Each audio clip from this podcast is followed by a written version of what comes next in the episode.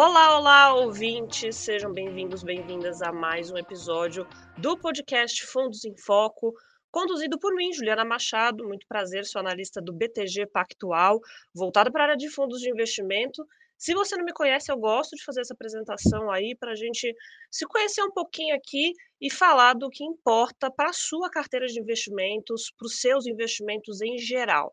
Trago aqui nesse programa sempre todas as pessoas que estão aí tomando decisões de investimentos no mercado financeiro, porque assim, tenho certeza que isso vai te ajudar, que isso ajuda bastante na hora de entender como é que funciona o mercado financeiro. E agora, para a gente poder falar um pouquinho de investimentos internacionais, eu trouxe um convidado que vai trazer aí para a gente, que vai dar uma visão do porquê que é tão importante você olhar para isso dentro de um portfólio, que a gente chama, dentro da carteira de investimentos. Você deveria ter alguma coisa de investimento internacional aí na carteira, tá? É importante pensar nisso. E para me ajudar a explicar os motivos para isso e também como fazer essa seleção, que não é nada óbvia, eu convidei o Ricardo Costa, que é Portfólio Manager das carteiras administradas offshore do BTG Pactual. Gente, é um cargo complexo mesmo, tá? Mas a gente vai desvendar isso agora, porque o Ricardo tem muito conteúdo para nos ensinar e para passar para gente. Ricardo, seja super bem-vindo. Muito obrigada pela presença. Oi, Ju, prazer é todo meu. Muito obrigado pelo, pelo convite. É uma honra estar aqui com vocês hoje. Então, gente, assim, o Ricardo, ele é a pessoa que escolhe, né, que faz parte ali de um time que escolhe os produtos internacionais para a carteira de investimentos de clientes do banco, né? E a pergunta que não quer calar quando a gente fica sabendo disso é como que você faz essa gestão da carteira de investimentos dos clientes? Ricardo, conta um pouquinho para a gente. Claro, João. É, não, essa é uma boa pergunta, porque no final das contas ela envolve né, diversos fatores, né? E isso é o nosso, o nosso trabalho aqui, o nosso dia a dia. Acho que a primeira consideração, quando a gente monta um, um portfólio, é avaliar as classes de ativos. Né? Então, quais são os ativos que é, é, performam de maneira semelhante, né? tem o seu, vamos dizer assim, a sua correlação a um fator de risco determinado, né, que vão é, fazer parte, né, que vão compor o portfólio. Né? Então a gente avalia os investimentos, né, olhando na classe de ativo de renda variável, né, que são os ativos li ligados a investimentos em bolsa, as ações listadas e por aí vai. A gente avalia investimentos de renda fixa, né, então são aqueles é, é, títulos de, de, renda fixa, né, emitidos seja pelo governo ou por alguma empresa. A gente avalia também a classe de investimentos alternativos, né, que são os investimentos que a gente chama de não tradicionais, né, seja investimento no, no setor privado, seja o que a gente aqui no Brasil está acostumado, né, como os, como os fundos multimercados, que lá fora a gente chama de hedge funds. Então a gente segrega nessas classes de ativos e busca a combinação entre eles, a combinação entre essas classes que é, no médio e longo prazo, e aí, para passar, né, alguma cor, o pessoal sempre fala longo prazo e fica essa, essa dúvida, né? O que quer dizer isso? Exato. Longo prazo para a gente é um ciclo econômico, né? Então, quer dizer, é todo esse período de alta é, da atividade, alta da inflação, seguido né, por uma elevação dos juros, né, que depois isso tende a impactar na atividade, desaceleração da inflação, a gente entra numa recessão e depois né, uma, um, uma melhora, né, uma retomada dessa atividade. Então, esse é um ciclo né, da economia é um ciclo né, dos, dos investimentos, dos negócios, né, dos estoques. Então, tudo isso é, é, é uma ciclicalidade né, intrínseca da, da economia, né, da, que naturalmente né, também impacta todo o mercado financeiro. Então, quer dizer, quando a gente monta um portfólio de médio e longo prazo, a gente está olhando para um período de um ciclo econômico. Tá? Então, a gente monta avaliando isso. É, e acho que um ponto super importante é como a gente está falando de investimento lá fora, quando a gente monta uma carteira é, administrada né, internacional para os nossos clientes, a gente sabe que o nosso cliente, em sua grande maioria, é brasileiro. Né? Então, quer dizer, ele tem boa parte do seu investimento aqui no Brasil. E aí, né, como bom investidor brasileiro, né, a gente sabe que uma parcela grande do risco dele está ligado à CDI, está né, ligado à renda fixa, né, principalmente. Então, quando a gente monta nessa carteira lá fora, a gente também considera como que ela vai ter essa aderência né, com os investimentos com os os próprios investimentos que ele carrega já no Brasil, né. Então a gente sempre considera uma visão mais holística, né, do do portfólio do cliente como um todo. Acho que um um um outro fator super importante de mencionar, é que lá fora, eh, pelo fato, né, de ser um mercado de investimentos muito maduro, né, quando a gente olha os países desenvolvidos, pelo fato de ter, eh, um histórico muito longo, eh, e pelo fato também, né, de ter muita gente dedicada a isso, a gente vê que a teoria tem uma aderência muito grande com a prática. A gente vê que diversas considerações, eh, que a gente avalia, né, na academia, o livro-texto, tal, eh, eles acabam funcionando, né, de forma bem bem clara, né, também no dia a dia. Obviamente, né, que o mercado é um um sistema muito complexo, né, então, eh, não não é um livro-texto que vai explicar exatamente o que vai acontecer, né, mas a gente vê que, né, o que a teoria diz de tomada de risco, né, e e aqui traduzindo um pouquinho, né, pra pra alocação de forma mais didática, né, quer dizer, quanto mais risco você toma, mais recompensado, né, você é, eh, em termos de retorno, né. Então, essa compensação de risco que você toma, ela é muito eficiente pra montagem do portfólio, né. Então quer dizer, pra gente buscar essas classes de ativos que, combinadas entre si, trazem uma diversificação, né, reduzem esse risco, eh eh, para o para portfólio final do nosso cliente.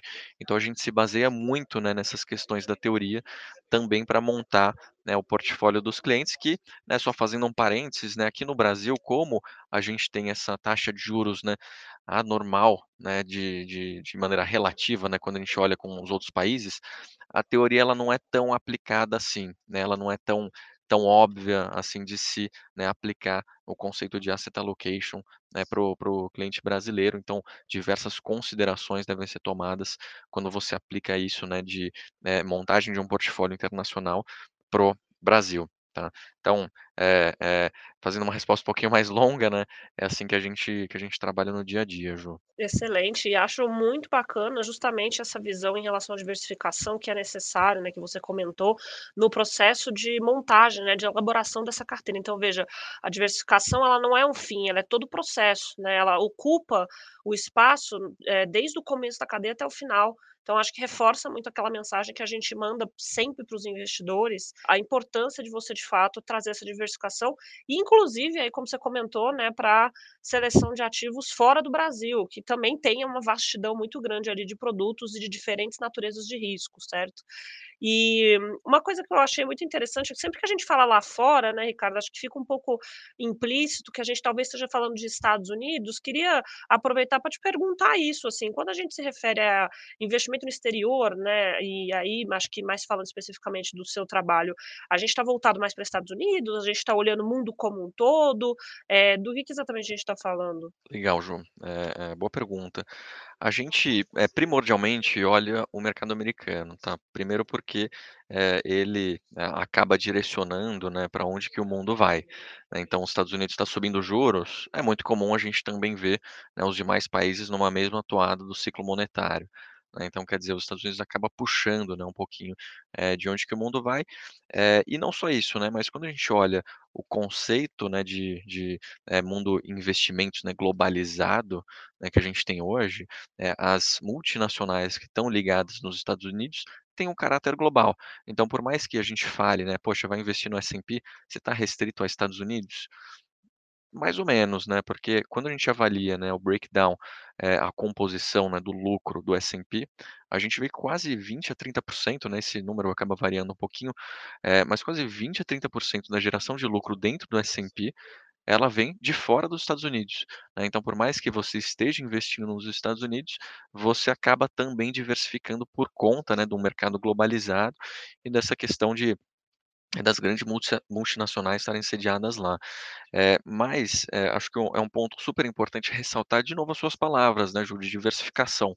Então a gente não quer ter uma carteira só concentrada, né, com a relação, né, nos Estados Unidos mesmo, porque, né, apesar das multinacionais, vamos dizer assim, diversificarem o seu a sua geração de resultado, você naturalmente ao investir no S&P tem, né, uma orientação macro dos Estados Unidos que acaba Uhum. impactando também no dia a dia. Então de maneira a diversificar esse investimento, a gente olha também em outras regiões, né, então mercados emergentes, né, que a gente entende que, né, o grosso do crescimento para frente, né, os Estados Unidos é um um um mercado muito maduro, né, então mercados emergentes, né, alguns mercados mais, eh eh, de fronteira que a gente fala, tem um componente de crescimento muito grande, né, e relativo maior que os Estados Unidos naturalmente, né, então quer dizer, eh, a gente consegue também encontrar retornos atrativos, né, naturalmente, né, você a a partir disso vai, eh eh, readequar o seu perfil de risco, né, dependendo do da geografia que você avalia, mas você consegue encontrar também retornos diferentes em geografias diferentes,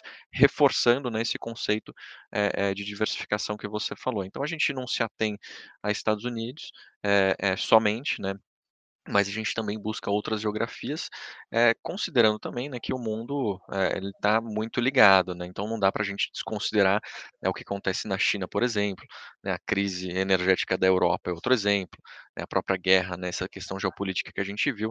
Então nesse contexto de mercado de capitais globalizados, tudo acaba afetando, né, os os seus investimentos, eh eh, em diversas geografias, né, mas a grande o grande ponto é esse, né, a gente busca uma diversificação, eh, e também tem um peso grande em em Estados Unidos, né, naturalmente pela pela desenvoltura, né, e e e amadurecimento do mercado lá. E de que maneira que você seleciona os produtos que vão para a carteira, né, como é que você faz isso no seu dia a dia, Ricardo? Acho que essa é uma pergunta que o investidor vai poder levar aí pra experiência de vida dele, ali, na hora de fazer as próprias escolhas. Comenta um pouquinho disso para nós. Legal, João, esse é um um ponto super importante, né, quer dizer, não basta você, eh eh, ter o melhor a melhor classe de ativo, né, a melhor combinação das classes de ativos, mas também selecionar, né, o melhor instrumento, né, o melhor fundo, né, e a gente sabe que, como eu já mencionei, né, a indústria lá fora, ela, pelo fato de ser muito madura, ela é muito grande, né, e muito complexa, né, então a gente precisa ter um processo muito claro para conseguir selecionar, né, os melhores fundos e uma coisa que eu gosto bastante de falar, né, nesse con conceito, né, de seleção de gestores, a gente tem que tomar muito cuidado para diferenciar o que que é sorte de um gestor, do que é habilidade do mesmo gestor, né, então, no mercado financeiro, né, que o o conceito de probabilidade, né, está sempre presente, é é muito importante, né, diferenciar, eh, um resultado que veio de uma sorte, né, que o gestor teve da habilidade em si. E como que a gente faz isso? Né, num evento probabilístico, você não pode aceitar o resultado dado, né, você tem que avaliar o processo de investimento. Então não não só a gente tem um processo de investimento que a gente tenta deixar ele bem robusto, né, para selecionar os fundos, mas também a gente avalia esse processo do gestor. Então quer dizer, dentro do gestor, da gestora, como que é feita a tomada de decisão, né, que variáveis eles avaliam, como que é feita a tomada de risco, quem são as pessoas que decidem por trás, como que é a estrutura de incentivo para remunerar esses gestores. Então quer dizer, quando você avalia esse processo, né, que ao longo do tempo, né, naturalmente ele sempre se repete, né, então se é o mesmo processo para tomar as decisões de risco, né, e o gestor ele vai estar recorrentemente, né, tomando decisão de risco, ao longo do tempo você vai avaliar se esse processo ele é robusto, né, se ele funcionou muito bem, né, nas tomadas de risco que o gestor decidiu, ou não, né, ou se ele teve algum erro. E se o processo ele é é mais, vamos dizer assim, né, mais torto, né, um processo, eh eh eh, não tão, né, redondo, a gente sabe que, né, o gestor acabou tendo mais sorte, né, vamos dizer assim, né, acabou tendo mais, eh eh eh, um um fortuito, um evento mais fortuito que, hã, gerou o resultado. Então, a gente dá um peso muito grande, né, para esse conceito mais qualitativo de avaliar o processo do gestor, tá. Eh, e é óbvio, né, sempre importante avaliar a performance do gestor. Então, quer dizer, como que isso funciona na prática, né, no nosso dia a dia? Se você for ver o mercado de fundos lá fora, e aí falando dos fundos de renda variável somente, a gente tem quase mais de 2000 fundos, né, de renda variável, gestores para se avaliar. É um negócio gigantesco, né, não dá para em 2000 gestores a gente, né, tentar falar com cada um por si só, né, e e ir atrás. Então, pra gente filtrar, né, quem são os caras que interessam, né, dentro desse universo gigante, a gente faz um filtro quantitativo, né, então a gente faz uma avaliação de performance histórica e risco. Aí nesse filtro a gente chega num num mar aí, né, num universo de mais ou menos 200 nomes, tá, 150 a 200 nomes, e é sempre importante falar, né, performance é condição necess necessária, mas não suficiente para a gente investir. E aí o Uhum. segundo passo, né, de filtrar esses 200, 150 nomes, é essa diligência qualitativa que eu mencionei. E como que a gente faz, né, qual que é o nosso processo, né, para selecionar esses nomes? A gente usa, eh eh, 5 fatores, né, de risco, no qual a gente tenta criar uma métrica qualitativa, eh, e também relativa entre esses gestores. Então, a partir desses 5 fatores, né, que a gente avalia a estrutura da organização, né, quer dizer, cultura, grade de produto, alinhamento de interesse, né, dos fundos. A gente avalia o time de investimento, né, a senioridade, né, como é que é o trabalho em conjunto dessa turma, eh, como que são, ah, os incentivos, né, que eles estão, eh, sendo recompensados para tomar o risco. Isso é super importante, né, porque a gente sabe que as pessoas são movidas a incentivos, né, no no dia a dia, então essa questão de avaliação de desempenho, incentivos é fundamental, né, também para a seleção dos dos gestores. Eh, o próprio processo de investimento, né, então a filosofia de investimento e geração de resultado, né, por trás do gestor. Eh, controle de risco, né, naturalmente. E o quinto fator, essa análise quantitativa, né, que a gente junta, eh eh, também para chegar num num ranking relativo dos gestores, né. Então, isso faz com que, né, a partir dessas desses 5 fatores, a gente consiga, eh eh, trans né, transformar numa métrica relativa, né, esses 150 fundos e conseguir ranquear quem que são os melhores, né. E a partir disso a gente consegue, né, filtrar quais são os melhores fundos lá fora, né. E a gente para cada gestor tem uma diligência, essa é a parte chata, né, uma diligência de 30 páginas lá, que a gente vai atrás do gestor, entende, né, o o risco que ele toma, a estrutura de o estrutura operacional que ele tem, enfim, toda essa parte de de groundwork, né, que que a gente fala que tem por trás, né. Acho que só um um ponto super 2 pontos super importantes também, Ju, de de Uhum. passar aqui para quem está ouvindo a gente, é o primeiro é que você falou um ponto super importante, assim, né, poxa, eh eh, como é que co como é que a gente avalia o o o produto lá fora, né, e o que que isso é diferente do Brasil, né. Acho que fazendo um um paralelo, né, a gente sempre vê que o o Brasil ele está alguns passos para trás, né, da indústria lá fora, né, em termos de tecnologia, né, em termos de maturidade, né, da da indústria, naturalmente depende da indústria, né, a gente costuma ver, né, o Brasil um pouco atrás nesses ciclos, né. Eh, eu gosto muito de fazer um paralelo, né, imagina a indústria de de medicina, né, e aqui, né, dando um disclaimer, confesso a minha ignorância também nessa nessa nessa indústria, mas só tentando fazer um paralelo grosseiro, né. Mas a gente sabe que, né, há 100 anos, quando você ia no médico, você ia no médico lá, né, não tinha nenhum especialista ainda de cardiologia específico, né, o otorrino, o oncologista, né, o geriatra. Esse negócio foi se desenvolvendo aos poucos, né, então a gente foi tendo uma especialização muito grande nessa indústria. E hoje você vai no médico, você já vai num cara especialista, né, poxa, está com um problema no coração, você vai lá no cardiologista, está com problema no pé, né, vai no seu devido especialista, né. E lá fora, nessa especialização é muito clara, né, então quer dizer, aqui no Brasil eh eh, a gente ainda não chegou lá, né, então você fala: "Poxa, vou investir num fundo de renda variável". Renda variável aqui no Brasil, assim, é um fundo que, né, vai te dar muito a mesma proposta na indústria aqui Uhum. de renda variável. Lá fora, você fala em renda variável, você tem que filtrar esse negócio, assim, vai ter muito especialista diferente, então vai ter um fundo de ações small caps de crescimento, vai ter um fundo de velho de large caps, vai ter um fundo de mercado emergente de Ásia com foco em growth, outro fundo com foco em tech, em utilities. Então quer dizer, lá fora você tem muito especialista. E o grande problema, assim como na medicina, né, você não vai julgar, eh, um um neurologista por um problema que você tem no joelho, né, você não vai julgar um cardiologista um problema que você tem, né, no no pulmão. Então quer dizer, lá fora é a mesma coisa, você não pode julgar um gestor de growth, eh, de ações de crescimento pela performance, né, que você está vendo no índice de velho, né, e por aí vai. Então, eh, você entendendo o especialista e tentando também no relativo, né, filtrar isso, é muito importante para você selecionar o melhor gestor no que ele se propõe a ser o melhor, né. Então isso, eh eh, essa especialização acaba sendo muito importante.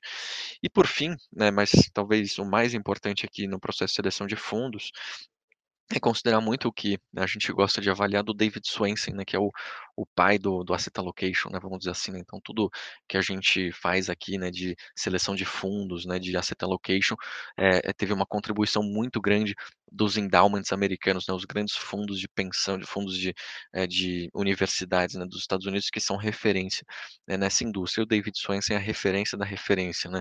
Ele, eh Uhum. eh, que faleceu há alguns anos, né, trouxe muitos inputs nisso. E o que eu acho super interessante que ele fala, né, e aí é um conceito mais simples, né, de uma indústria muito complexa, é o seguinte, ele fala que quando ele vai selecionar um gestor, normalmente ele chamava esse gestor para ir jantar na casa dele, né, antes de fazer a alocação. Jantar com a esposa dele, né, jantar com com a família.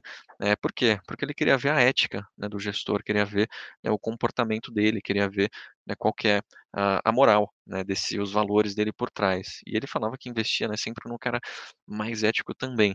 Então, acho que é super importante, né, a gente também deixar claro que, né, você tem que ter, eh eh, a ciência quando a gente vai selecionar um gestor, a gente está selecionando um cara que a gente quer ter muita confiança, né, muita transparência, né, muita ética, né, valores muito robustos. E um conceito é que eu recomendo todo mundo depois colocar no Google, né, pra avaliar, que é que é um conceito bem interessante, que é pouco difundido hoje, mas que se chama de stewardship, né. Então esse stewardship, né, um pouco dessa preocupação em gerir o recurso alheio, né. Então essa preocupação pra selecionar um gestor é fundamental.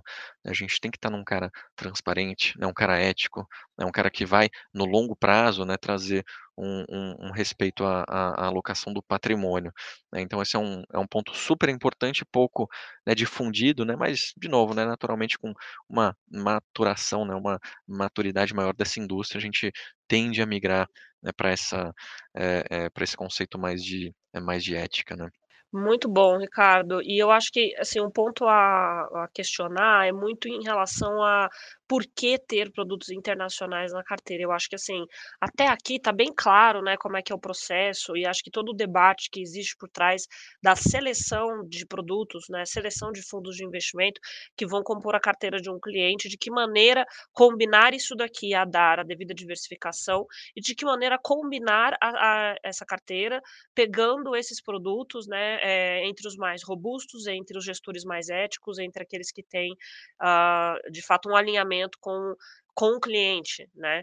Eh, e agora acho que a gente meio que pincelou, mas acho muito importante mencionar por que botar produto internacional na carteira, porque o investidor que está no Brasil, a gente tem um negócio chamado viés doméstico, como você bem sabe, né, e quem está ouvindo a gente, se não sabe, esse é um conceito que é você simplesmente acreditar que ficar ali entre produtos, entre ativos que têm o mesmo risco em termos de país, ou seja, o risco Brasil, apenas por ficar aqui já é o suficiente. A gente tem essa ideia de que o Brasil é um fim em si mesmo, né, porque, eh eh, dada a relevância do mercado em termos, eh, relativos na América Latina, mas o Brasil ele é um pequeno pedaço de um gigantesco mercado que temos no exterior. Então eu queria que você pudesse falar um pouquinho da dessa importância de trazer produtos internacionais pra carteira. De fato tem uma melhoria em termos de volatilidade, em termos de ganho de capital? Vamos convencer quem está ouvindo a gente ao o motivo de fazer esse movimento, Ricardo. Legal, Jô. Não, bom é, boa pergunta, né, e e acho que você você mencionou um ponto fundamental, assim, né, quer dizer, primeiro, né, por por que que tem que ter, né, uma alocação lá fora? Acho que sempre que a gente pensa, né, em gestão de patrimônio, a gente parte também do conceito, né, de que a gente tem que proteger o poder de compra dos nossos clientes, né. Então, quer dizer, você coloca na sua poupança, né, 10.000, 15.000, enfim, 500.000, R$1.000.000, né, dependendo do volume, você quer, né, que esse montante não só ele cresça, né, ao longo do tempo, mas também que você mantenha ou ganhe poder de compra na sua alocação. E quando a gente pensa na nosso basquete de compra, né, a gente, como brasileiro, né, tá exposto, né, ao risco Brasil, mas a gente também tá exposto à variação do dólar, né, quer dizer, a gente consome diversos produtos que variam, cujo preço, né, varia de acordo com a moeda, né, desde vinhos, né, viagens internacionais, alguém quer mandar o filho pra estudar pra fora, né, gasolina e por aí vai. Então, quer dizer, uma parte importante, eh eh, do nosso poder de compra tá ligada na moeda estrangeira.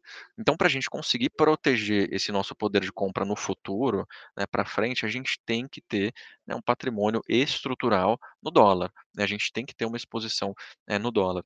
E, um segundo fator que é super importante, como a gente já falou aqui diversas vezes já nessa conversa, é a diversificação, né. Então quer dizer, o Brasil, ele tá andando num caminho que os Estados Unidos, eventualmente, em outro momento, pode, eh eh, tá em outro, né, uma maneira de uma dinâmica totalmente distinta.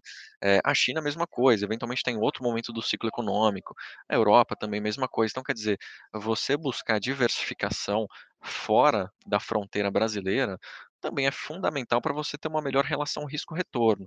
Eu gosto muito de, eh eh, também reforçar, né, a nossa indústria, eu já citei o David Swensen, que foi, né, um uma pessoa chave, né, pra esse conceito de asset allocation, mas quem começou, né, o conceito de, eh, diversificação no portfólio foi o Markowitz, né, o Harry Markowitz, ganhou o prêmio Nobel de economia depois, né. E ele tem uma frase muito curiosa, né, que ele fala o seguinte: "Diversificação é o mais próximo de um almoço grátis que você tem em finanças, né. Então quer dizer, aquela velha máxima, né, não tem almoço grátis, não é bem ver não é bem verdade, né, não é bem assim, lá fora em finanças tem, né, se você buscar diversificação, você consegue ter o mesmo retorno com risco inferior, né, então isso é pra gente é é é uma mágica, né, esse negócio, né, então com menos risco, você tem o mesmo retorno, como? Diversificando, né, tomando riscos diferentes, tomando, né, uma uma alocação diferente e, eh, colocando o seu patrimônio lá fora, é a melhor diversificação que tem. O Brasil, eh, de novo, né, por ser um mercado emergente, né, por ser um mercado ainda em, eh, amadurecimento, né, a gente vê que a correlação dos ativos aqui é muito elevada, né, então o seu investimento em NTN-B tende a estar muito correlacionado com o seu investimento em Bovespa, que por sua vez tende a ter alguma correlação um pouco mais elevada com os fundos multimercados. Aí a a a melhor maneira de diversificar é buscar um investimento lá fora, né, quer dizer, lá fora você tem muita opção de diversificação, né, seja fundos, eh, de eventos corporativos, fundos de arbitragem, né, fundos de bolsa num setor específico, né, fundos de mercados emergentes de Ásia, enfim, é o que você quiser encontrar, você encontra, né. Então, eh, a melhor maneira de buscar diversificação é olhar pra fora, né, é buscar, eh eh, investimentos em outras geografias, em outras estratégias, em outras moedas, e aí a gente consegue melhorar essa relação risco-retorno. Então a gente tem muita convicção disso, né, tanto é que a gente sugere para os nossos clientes, né, uma composição de carteira de mais ou menos 70% no Brasil e 30% lá fora. A gente usou, né, umas métricas quantitativas pra chegar nesse número, eh eh, disposição, eh, mas também tem alguns conceitos de heurística, né, que a gente avaliou pra isso, né, então alguma uma lógica que tem um bom senso por trás, né, considerando também essa manutenção do poder de compra que a Uhum. gente falou, então a gente busca essa quebra, tá, 30% do dinheiro lá fora, 70%, né, do do dinheiro aqui, né. Esse é um pouco do nosso do nosso norte de alocação, tá. E Ricardo, eh, acho que a gente pode falar um pouquinho sobre alguma classe de fundos internacionais que você des destacaria como a mais atraente, digamos assim, nesse momento, né. Claro que a gente tá falando de visão de longo prazo, então aqui não tem nenhuma visão em termos de: "Ah, pra esse momento é muito bom você alocar nesse grupo de fundos e depois você sai", né. Acho que tem uma cabeça aqui de longo prazo que é bem relevante, como a gente já discutiu, mas queria que a gente pudesse dar uma ênfase, assim, em alguma classe de fundos que esteja esteja eventualmente chamando um pouco mais a a atenção e que possa ser, né, fazer sentido aí para o investidor que tá ouvindo a gente. Boa pergunta. Eh, antes de responder, eu só queria, eh eh, como, né, eu já falei muito do processo de investimento, não posso, né, deixar o processo de investimento do lado e falar, né, de Com investimento certeza. específico, então eu queria só colocar um ponto que é super importante, que é o seguinte, né, eh, a gente sempre tem que ter, né, essa robustez na alocação e pra isso, né, a gente tem que ter um plano de voo. Então eu sempre recomendo, né, aos nossos clientes, eh eh eh, pensarem num plano de alocação deles, né, então quer dizer: "Poxa, eu vou investir agora, né, com os meus 35, enfim, 30 anos, eh eh, pra quê, né? Poxa, pra minha aposentadoria, né, pra eventualmente, enfim, comprar uma casa, né, pra eventualmente, enfim, né, alocar, né, colocar um um dinheiro para os meus filhos", e aí pensar: "Poxa, quanto que eu tô tolerante de risco a ter, né, qual que é o meu retorno esperado, né, como que eu vou atingir isso", né, e naturalmente, né, o papel de um assessor na montagem desse plano é fundamental, né, sentar com você, né, olhar o risco, eh, esperado de alocação, retorno que a gente vai ter e por aí vai. Então é praticamente, né, quase você, eh eh, traçar um mapa, né, poxa, onde que você tá, onde que você quer chegar? E, eh, colocar o o o barquinho, né, pra aquela direção, né, chegar naquela naquele direcionamento do mapa, mas naturalmente, né, vai ter uma tempestade no meio do caminho, né, vai ter uma um um uma maré um pouco mais alta, né, e a gente vai ter que fazer desvios de rota, né, até a gente chegar nesse ponto. Então, quer dizer, eu tô falando tudo isso, porque agora a gente tá num momento de desvio de rota, né, e e e esse desvio, a gente começa a ver umas classes muito atrativas de alocação, que eventualmente no médio e longo prazo tem classes melhores, né. Então, por exemplo, a gente acha que hoje, eh, renda fixa tá super atrativo lá fora, né, principalmente quando a gente olha nos últimos 10, 15 anos, né, a gente hoje vê um carrego, né, de ativos de renda fixa lá fora muito bons, né, que a gente não via de novo, né, há mais de 1 década. Então, eh, isso quer dizer que no nos próximos, né, 20, 15 anos, poxa, você tem que ter só só renda fixa, né, no seu portfólio? Não, você tem que ter, né, outras classes de ativos pra combinar, né, pra fazer essa combinação, mas, eh eh, a gente tem que fazer esses desvios táticos, né, que a gente chama ou, né, esses desvios de rotas, né, que eu mencionei, pra readequar, né, ao que o mercado começa a precificar é, é, de acordo com as alterações do ciclo econômico, né? Então essas, essas turbulências no meio do caminho que a gente vai passar. Então a gente viu que uma turbulência que a gente está passando agora, essa incerteza muito grande com relação à inflação, né? Ou, ou uma incerteza muito grande, né, com, com relação à recorrência da, da inflação nos Estados Unidos. E o mercado, né, que é, não é bobo nem nada, né? Uma coisa que não gosta é definitivamente incerteza, né? O mercado detesta a incerteza. Então, quando a incerteza aumenta, ele demanda mais prêmio, né, mais retorno para tomar esse risco que está muito incerto. Né? Então, esse risco mais elevado de inflação faz com que o mercado demande mais retorno de renda fixa. Né? Então, por isso que a gente vê um retorno hoje de renda fixa bastante atrativo, se a gente considerar que vai ter alguma normalização da inflação dos Estados Unidos, que parece, né, hoje, quando a gente olha o plano de voo dos bancos centrais, parece que eles estão muito convictos de colocar essa inflação na meta de volta. Então, considerando isso, renda fixa já aparece né, um pouquinho mais atrativo. Então, a gente acha ativos de alta qualidade de crédito lá fora, pagando né, seus 6,5%, né, 7% ao ano, que, de novo, em dólares, né, pensando no, no seu capital em dólar, poxa, é um retorno bastante atrativo. Né? Então, os fundos de renda fixa hoje estão é, é, é bastante atrativos para para esse cliente, tá, Ju, que quer ter um retorno, né, manter o seu poder de compra, um retorno sem muita surpresa, né, a gente acha que a volatilidade de bolsa ainda vai continuar nesse curtinho prazo. E um outro é, investimento que eu acho super interessante, né, que também nos últimos anos é, ficou um pouco fora do radar do, da turma, né, mas são os hedge funds. Né, os hedge funds é muito semelhante aos multimercados aqui no Brasil. Né, a gente tem hedge funds de multi-estratégia, né, tem hedge funds de arbitragem, é, hedge funds quantitativos, eventos corporativos e por aí vai. Né, tem muitos hedge funds. A gente gosta bastante dos hedge funds multi-estratégia, né, com um viés mais macro, né, é, lá fora que num contexto de injeção de liquidez no mercado, eles tendem a performar pior, né, que foi o que aconteceu nos últimos 10 anos. Né, então, com muita injeção de liquidez, supressão de risco, né, a gente vê o, o risco foi suprimido né, nos últimos anos, esses hedge funds acabaram ficando para trás de investimentos de beta. Mais para frente, né, quando a gente olha para frente, o cenário é o oposto. Né? A gente acha que os bancos centrais vão tirar essa liquidez que foi injetada né, no mercado. E nesse contexto de mais volatilidade e risco geopolítico, esses hedge funds sabem navegar muito bem, né, que tem uma boa proteção de capital. Naturalmente, de novo, né, sempre tem que relembrar esse processo de seleção de fundos. Né? Então, não é na indústria em si. Acho que aqui o, o processo de seleção é fundamental né, para a gente selecionar bons nomes, mas é, a gente acha que é uma oportunidade boa também de investimento para frente, tá, Ju? Fantástico, Ricardo. Que baita aula que nós tivemos aqui sobre investimentos internacionais, meus amigos. Ricardo, eu queria agradecer muito mesmo pela sua participação e pela ajuda nessa compreensão de como é que funciona a seleção de investimentos internacionais. Muito obrigada pela participação. Imagina, Ju, eu que agradeço, sempre um prazer estar, estar aqui com vocês. E eu gostaria de mais uma vez, como sempre, agradecer a você que está aí do outro lado ouvindo a gente. Lembre-se que de 15 em 15 dias a gente tem essa agenda aqui para conversar sobre investimentos, então a gente se encontra daqui 15 dias, tá bom? Um grande abraço e até lá.